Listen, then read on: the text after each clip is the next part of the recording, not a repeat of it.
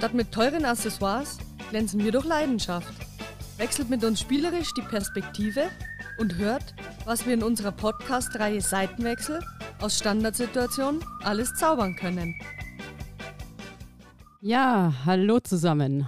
Heute bei der zweiten Folge von unserem Podcast Seitenwechsel, der Podcast der Schanzerinnen.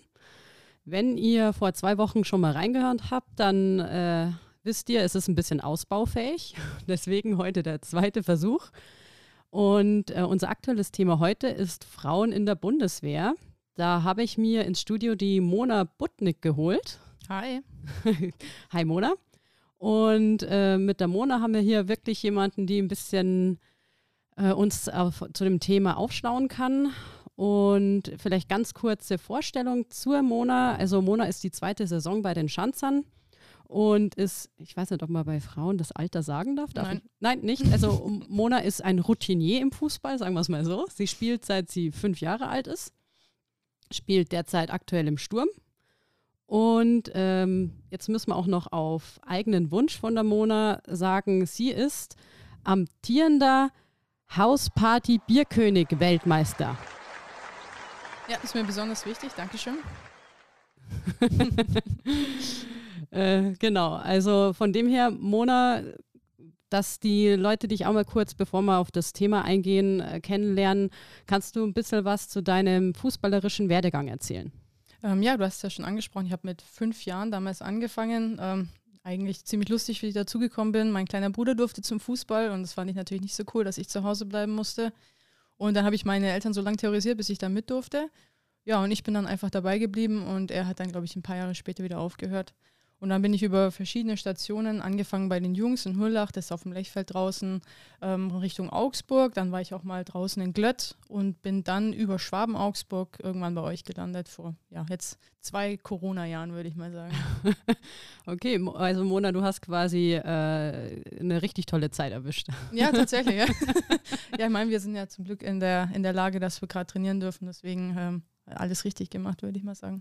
Wenn man es so sieht, auf jeden Genau. Fall. Genau. Also hast du quasi schon vor uns gewusst, dass äh, da was im Argen liegt. Oh, nee, um? Gottes Willen. ich war genauso überrascht wie alle anderen. Achso, das klären wir dann, wenn das Mikro später aus ist.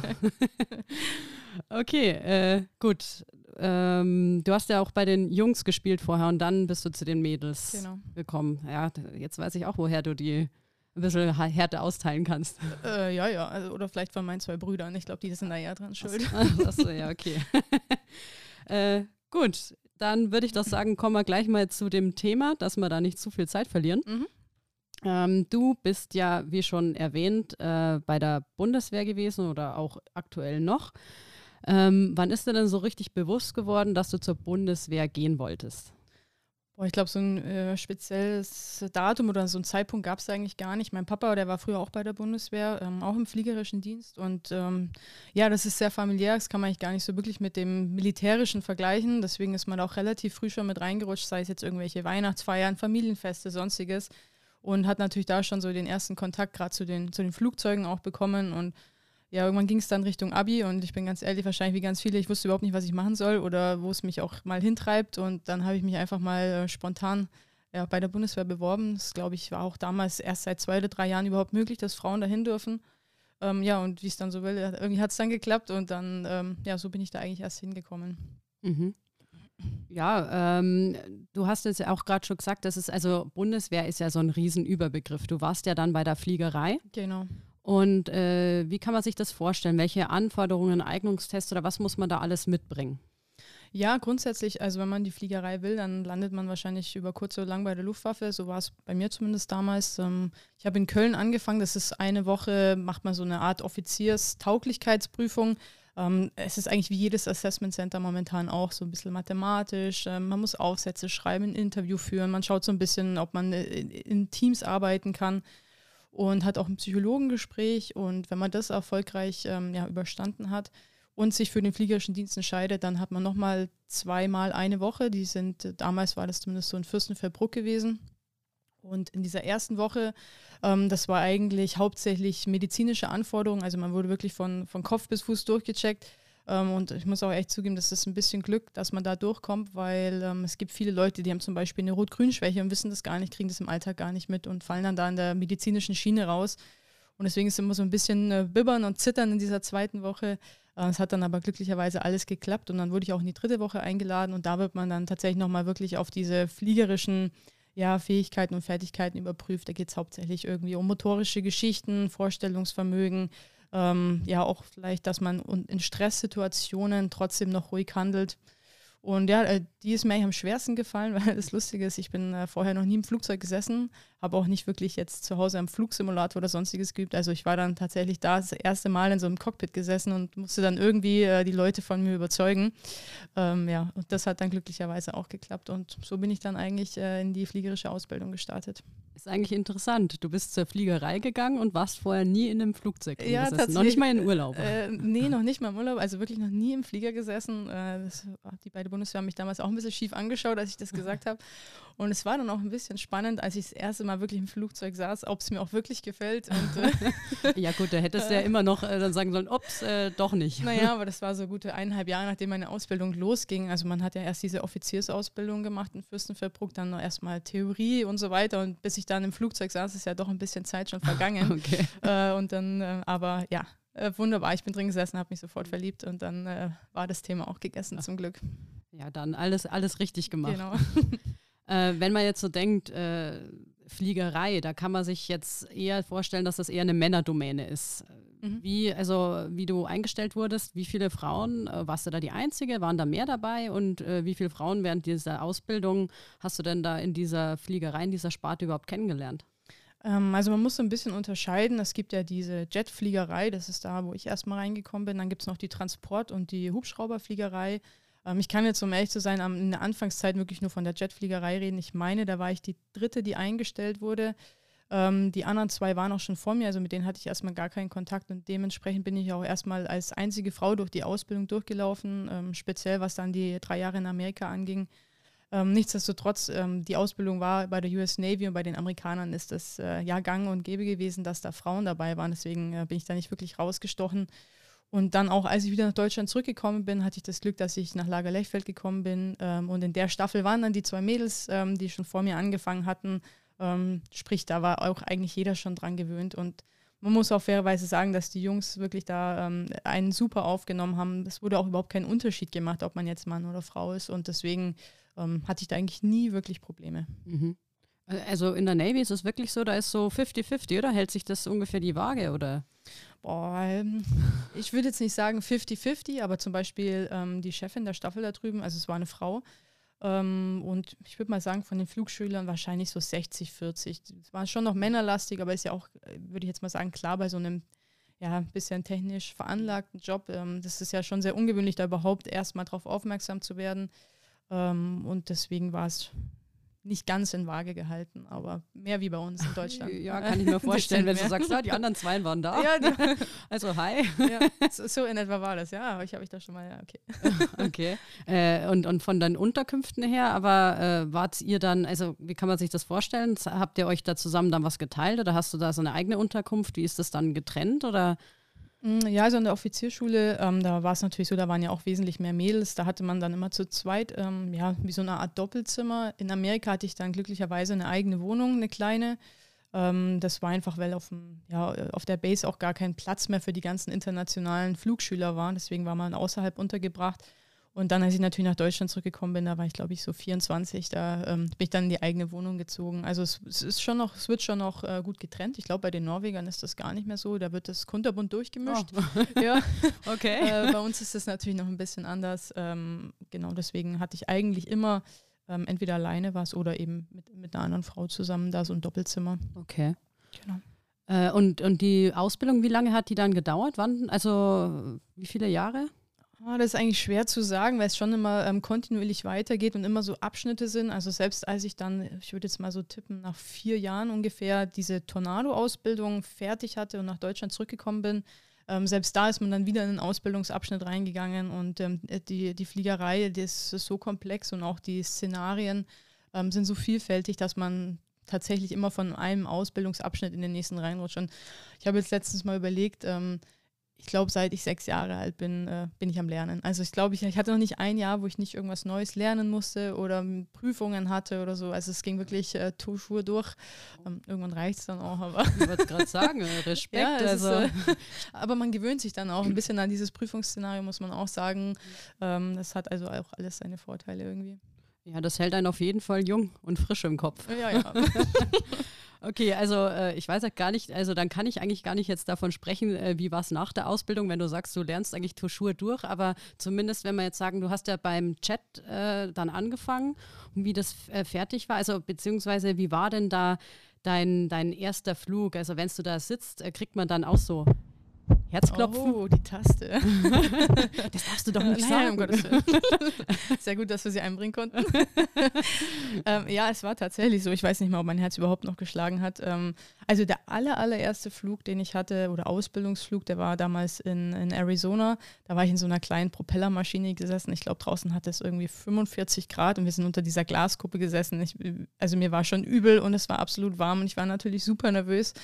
Ähm, das heißt, ich kann mich gar nicht mehr so genau wirklich an, an den Flug erinnern. Es ging alles so schnell. Ähm, aber an was ich mich tatsächlich ähm, sehr, sehr gut erinnern kann, ist dann, wo ich das erste Mal im Tornado saß. Also ja, schon nach guten drei, dreieinhalb Jahren Ausbildung ähm, bin ich dann äh, im Tornado drin gesessen und ich weiß noch, wie der Fluglehrer dann so das erste Mal die Gase reinschiebt und wir, wir rollen quasi von dieser ähm, Parkposition los und ich bin dann drin gesessen und es war einfach nur der absolute Wahnsinn. Also, dass man jetzt in diesem riesen Flieger drin sitzt nach der, nach der ganzen harten Ausbildung. Ja, wir hatten keine Tanks dran. Ich glaube, der Flug ging 25 Minuten oder so. Also es war wirklich nur abheben, eine Rechtskurve, eine Linkskurve und wir sind wieder gelandet. Und es war trotzdem, glaube ich, der schönste Flug, den ich in meinem ganzen Leben je hatte. Und der, den werde ich auch nicht vergessen. Ja. Also wenn man da noch nie eigentlich drin gesessen ist und man startet da, das sind ja auch äh, trotzdem G-Kräfte, die ja da auf einen wirken. Äh, kann man sich das vorstellen, wie kann man sich das vorstellen? Oder wird einem dann doch mal, wenn man ungeübt ist, oder ja gut, beim ersten Flug ist man definitiv ungeübt, äh, dass man, dass einem da mal schlecht wird? Oder hat man dann irgendwelche Techniken, um da zu sagen, okay, wenn ich merke jetzt was, ich muss so und so agieren? Ähm, ja, also ich hatte das ähm, glücklicherweise nie, dass ich diese äh, Flugkrankheit bekommen habe. Man muss dann, ich nenne es jetzt mal ins Antikotzprogramm. Also es ist tatsächlich so, man wurde gefühlt so lange auf einem Stuhl gedreht, bis es aufgehört hat und dann durfte man sich wieder in den Flieger setzen. Soweit ging es bei mir zum Glück nicht. Aber ich habe schon gemerkt, wenn ich eine längere Zeit, zum Beispiel wenn ich Urlaub hatte oder so, und bin dann das erste Mal wieder im Flieger gesessen und wir hatten irgendwie eine Luftkampfmission äh, oder sonstiges, dann habe ich es schon leicht im Magen gemerkt. Aber ähm, ja, man gewöhnt sich einfach dran. Ja. Dann, ähm, man kriegt ja auch Sauerstoff, dann hat man halt mal kurz auf 100 Prozent, äh, dass man ein bisschen wieder Frischluft bekommt. Ähm, also man konnte schon gut damit umgehen. Und zu den G-Kräften, man hat ja ähm, auch so eine, so eine Anti-G-Hose an, die ein bisschen unterstützend mit aufbläst, wenn die G-Kräfte mehr werden. Und ähm, ja, ich sag mal, es ist ähnlich wie eine Achterbahn oder auch beim Autofahren. Das sind natürlich schon schöne Gefühle, wenn man so ein bisschen merkt, man wird in den Sitz reingedrückt. Mhm. Ähm, ja, wenn man dann einfach ein bisschen auch ein Gefühl für den Flieger oder auch für die, für die Flugbahn momentan bekommt. Und deswegen kriegt man es so im Flug an sich gar nicht wirklich mit. Okay. Ja, und äh, wenn du jetzt sagst, ich meine, das war jetzt der erste Flug, wenn man da irgendwann halt mehr Flüge hinter sich hat, wird man da abgebrühter? Ist das so, ja, wie Busfahren oder ist da immer so eine Grundspannung da? Ähm, nee, also es kommt auch mal ein bisschen drauf an, was für eine, für eine Mission man fliegt, also für eine Trainingsmission. Da gab es natürlich welche, die waren ein bisschen spektakulärer, äh, ein bisschen aufwendiger. Da musste man schon die ganze Zeit im Flieger überlegen und nachdenken und rechnen und hier und da. Es gab aber auch, sag ich mal, ein bisschen langweiligere Flüge. Äh, das klingt jetzt ein bisschen komisch, aber wenn man halt äh, ja, drei, viermal die Woche fliegt, dann habe ich mich tatsächlich schon mal dabei erwischt, dass ich auf dem Nachhauseweg schon über das Mittagessen nachgedacht habe und das äh, gar nicht mehr für mich wirklich begreifen konnte. Und das ist auch so ein bisschen, glaube ich, wie im Autofahren, wenn man auf der Autobahn Gas gibt und irgendwann fährt man da mit 200 Sachen, man gewöhnt sich an die Geschwindigkeit. Ähm, und im Tornado ist es, finde ich persönlich tatsächlich auch so, dass man irgendwann, ähm, ja, sich an die Geschwindigkeit und auch an, an die Flughöhe gewöhnt. Mhm. Ähm, Im Tornado vielleicht, das, da sind wir noch gar nicht drauf eingegangen. Ich meine, du warst ja da nicht alleine drin. Du warst ja eher, ähm, also vorne war der Pilot und hinten bist ja du gesessen.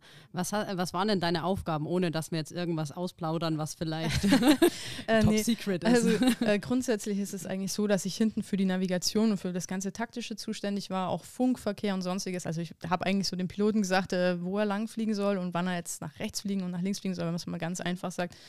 Ich vergleiche das immer so ein bisschen wie äh, ja in diesen Rallye-Autos, da sitzen ja auch zwei drin. Der eine, der immer nur ganz angespannt nach draußen guckt und das Lenkrad bewegt und, und rechts sitzt der mit der Karte, der einen großen Überblick hat und wirklich äh, sagt so, jetzt rechts und jetzt links und jetzt Bremse. Und so war es dann irgendwie auch ein bisschen, so war mein Job. Und es war auch ähm, man bewirbt sich ja eigentlich erstmal als Pilot und ähm, als man mir dann auch gesagt hat, dass ich halt hinten der, der Navigator werden soll, war das natürlich erstmal so ein bisschen, puh, okay, eigentlich wollte ich ja selber fliegen. Mhm. Aber ich habe dann äh, relativ schnell gemerkt, dass mir das hinten auch viel, viel mehr liegt und auch viel mehr Spaß macht. Und es ist so ein bisschen halt ganz viel ja, Planung und taktische Umsetzung. Und ähm, deswegen habe ich mich da relativ schnell äh, mit angefreundet. Mhm. Und es ist auch immer schön, wenn quasi die Männer auf die Frau da hinten hören müssen. Tatsächlich. Äh, ja, nicht schlecht, aber du warst ja, bist ja dann irgendwann gewechselt. Was war denn da, dann, was waren deine anderen Stationen noch und was hast du da gemacht? Ähm, genau, ich bin dann als ähm, Lechfeld zugemacht habe, bin ich nach Penzing gegangen. Da ist ja, ja der große Transportflieger, die Transall. Ähm, da bin ich dann rein. Das war, mein Job war eigentlich ähnlich. Äh, die Crew war ein bisschen größer. Wir waren teilweise zu fünft oder zu sechst unterwegs. Ähm, aber so vom, vom, ja, vom Prinzip her war die Aufgabe eigentlich die gleiche. Und ähm, ja, das Schöne an der Transall ist, die ist zwar nicht so schnell, also sehr, sehr viel langsamer, um ehrlich zu sein. ähm, aber fliegt natürlich auch viel weiter. Und so konnte ich also nach meinen ersten Jahren äh, in der Jetfliegerei, die doch sehr, ähm, sage ich mal, äh, europalastig war, ähm, mit der Transalmir dann so ein bisschen noch die Welt anschauen, gerade was so Afrika angeht, ähm, habe ich relativ viel gesehen und deswegen habe ich da dann auch die, die schönen Seiten der Fliegerei mitnehmen dürfen. Mhm. Ja, ganz cool. Aber also das heißt, ähm, beim Chat ist es ja körperlich dann doch sehr viel anstrengender. Ähm, wie lang kann man denn da ungefähr dann in der Fliegerei, also wenn man jetzt äh, speziell beim Chat bleibt, arbeiten? Gibt es da so äh, eine Grenze? Ja, ich glaube, also man äh, grundsätzlich kann man sagen, so mit 41 ist bei vielen Schluss. Ähm, mittlerweile kann man aber auch länger fliegen. Wir hatten auch ähm, ja, Fluglehrer oder auch einfach ähm, ja, Piloten, die irgendwann äh, in, in, Führungsrollen gegangen sind, die ab und zu noch mitgeflogen sind, ähm, einfach um ein bisschen in dieser Materie drinbleiben zu können. Und die waren dann schon auch älter. Aber ja, ich würde mal sagen, so 40, 41, ähm, das ist so ein bisschen der, ja, so eine durchsichtige Linie bei der Bundeswehr, was das Alter der Jetfliegerei angeht. Ähm, Im Transport und auch im Hubschrauberbereich ist es natürlich nach oben hin, weil wie du gesagt hast, es ist ähm, halt vom momentanen Druck auf den Körper ähm, ist es natürlich wesentlich angenehmer. Nichtsdestotrotz in der Transall ist man halt dann auch zwölf Stunden unterwegs und das mhm. ist meiner Meinung nach nicht weniger anstrengend. Ja, kann, kann ich mir vorstellen. Ja. gibt es da nicht mehr so Autopilot und nochmal zurücklegen? Äh, doch, gibt es tatsächlich auch. Aber zumindest einer sollte rausschauen, ob auch alles funktioniert. Äh, okay, ja, äh, sehr interessant. Vielleicht, äh, dass wir dann nochmal ein bisschen so den Bogen schließen. Mhm. Also du warst ja bei der Bundeswehr beziehungsweise bei der Fliegerei, haben wir jetzt gelernt, äh, hast aber trotzdem ja aktiv äh, Fußball gespielt. Wie äh, hast du das denn unter einen Hut gebracht? Ja, das war, wenn ich ehrlich bin, gar nicht so leicht. Ähm, man musste natürlich auch ähm, gerade in der Transalfliegerei Einsätze ähm, ja, quasi belegen, beziehungsweise halt dann auch teilnehmen daran. Und das habe ich dann da wirklich so gemacht, dass ich so nach dem letzten Spieltag bin ich dann für acht Wochen in Einsatz gegangen, bin dann zurückgekommen, bin in die Vorbereitung gestartet und bin dann nach dem Hinrundenspieltag, dem letzten, dann wieder über Weihnachten äh, ja, in Einsatz gegangen. Das war äh, zeitweise war das natürlich äh, ja schon sehr anspruchsvoll. Ähm, aber ja, wenn man natürlich einen, einen Sport ausüben möchte, ähm, dann muss man da auch ein bisschen was opfern. Und ich glaube, wenn man da ähm, ein Umfeld hat, ein soziales, aber auch eine Mannschaft, die da mit ähm, ja, verständnisvoll umgeht und auch mal akzeptiert, wenn man, bös gesagt, so am Freitag einen Trainer anruft und sagt, ich kann jetzt morgen übrigens nicht spielen, ich bin nicht da, ähm, dann, dann kriegt man das dann doch irgendwie unter einen Hut. Zumindest für eine gewisse Zeit. ja, es klingt auf jeden Fall äh, schon auch anstrengend. Ja, tatsächlich. Mit Disziplin kommt man da schon ganz gut durch. Und wie ja. du schon gesagt hast, ein paar, die halt da sagen, ja gut, dann muss halt bei der nächsten Grillfeier muss man ja einen Kasten hinstellen, oder? Ja, einer hat nicht gereicht, aber das lassen wir jetzt einfach mal ja, so stehen. Nee, nee. ja, und äh, was machst du jetzt gerade äh, jetzt im Moment? Wie schaut denn äh, so deine, wie schauen deine Zukunftspläne denn aus? Ja, also ähm, das Gute bei der Bundeswehr ist, die äh, sorgt sich natürlich auch ein bisschen um ihre Leute und man ist für eine bestimmte Zeit verpflichtet. In meinem Fall waren das oder sind es 15 Jahre, die laufen jetzt dann im Herbst aus. Ich habe schon während der Fliegerei ähm, habe ich schon ein Fernstudium gemacht ähm, in Richtung ja, BWL, einfach weil ich wirtschaftlich keine Ahnung hatte. Ähm, ich habe halt äh, Fliegerei gekannt und Fußball und dachte mir, ja, vielleicht sollte ich mich auch mal ein bisschen äh, so im Wirtschaftlichen auskennen und habe dann jetzt ähm, mich freistellen lassen die letzten eineinhalb Jahre und habe noch ein Wirtschaftsingenieursstudium ähm, angehangen. Das hat sich auch ganz gut getroffen, dann eben, als ich zu den Schanzern gewechselt bin, weil da ist dann natürlich nochmal ein bisschen intensiver alles, der Zeitaufwand, gerade jetzt ist noch ein bisschen größer und das weiß ich nicht, ob noch so gut geklappt hätte. Ähm, daher hat sich das sehr angeboten, jetzt mit der Studienzeit, die ja mittlerweile auch zu Hause ist, ähm, nochmal ins Fußballerische Leben ein bisschen äh, mehr zu investieren. Nochmal in die zweite Liga. Quasi. Genau, genau. ja, ich würde sagen, das ist ja äh, auch nochmal erstrebenswert. Ja, auf jeden Fall. Also ich habe es nicht bereut bis heute. Äh, ja, super. Ähm, vielleicht noch so zum Abschluss die Frage. Wenn jetzt jemand sich gerade mit der Frage beschäftigt, äh, zur Bundeswehr oder auch zur Fliegerei speziell zu gehen, welchen Tipp würdest du denn der Person geben oder sagen, ja, lohnt sich das? Äh, was würdest du dem der Person raten? Magst du mal auf diesen dramatischen Musikknopf drücken? Dramatisch? ähm, äh, nee, lass mich. warte mal, so dra dramatisch weiß ich gar nicht. Ob vorhin, man, hattest du doch so einen Jingle da. Ja, also äh, zum Thema, äh, warte mal, wir könnten so ein bisschen Trommelwirbel. Oh ja, das ist gut. Oh ja, okay. okay. Und? Also. äh, nee, was kann man immer ans Herz legen? Also ich habe es, glaube ich, schon am Anfang gesagt, ähm, als ich mich damals beworben habe, ich hätte nie damit gerechnet, dass das irgendwie klappen sollte. Ähm, Gerade weil natürlich erst zwei vor mir das geschafft haben. Und ähm, ich glaube, ich bin jetzt wirklich kein Übermensch. Ich bin nicht besonders intelligent oder besonders gut in irgendwas, sondern ich habe es halt einfach versucht. Und ähm, das kann ich, glaube ich, einfach jedem nur ans Herz legen. Es ist gar nicht mal speziell, wenn es zur Bundeswehr geht, sondern egal, was es äh, im Leben betrifft. Man, man, darf nicht schon vorher sagen, ja, nee, wird wahrscheinlich eh nicht, sondern man muss es einfach versuchen. Und wenn man Glück hat äh, und sich ein bisschen, bisschen anstrengt und ein bisschen, äh, ja, Schweiß reinsteckt, dann kann man, glaube ich, relativ viel im Leben erreichen. Also Mona, du Gut, brauchst. Oder? Ja, das war, das war sehr bescheiden. ich bin nicht überintelligent und so weiter. Also äh, fleißig auf jeden ja, Fall, fleißig, was ja. wir schon gelernt haben. Ja, äh, cool. Würde sagen, äh, sehr interessante Sache und äh, sind eigentlich auch recht gut äh, durchgekommen. Müssen wir, müssen wir nichts schneiden, oder? Äh, nee, äh, es wird nie geschnitten Nein, im Podcast. Äh, alle, die die erste Folge gehört haben, wissen das, weil da würde ich gerne ich einiges raus, gespannt, ja. rausschneiden. Äh, ja, gut, aber es, es wird ja.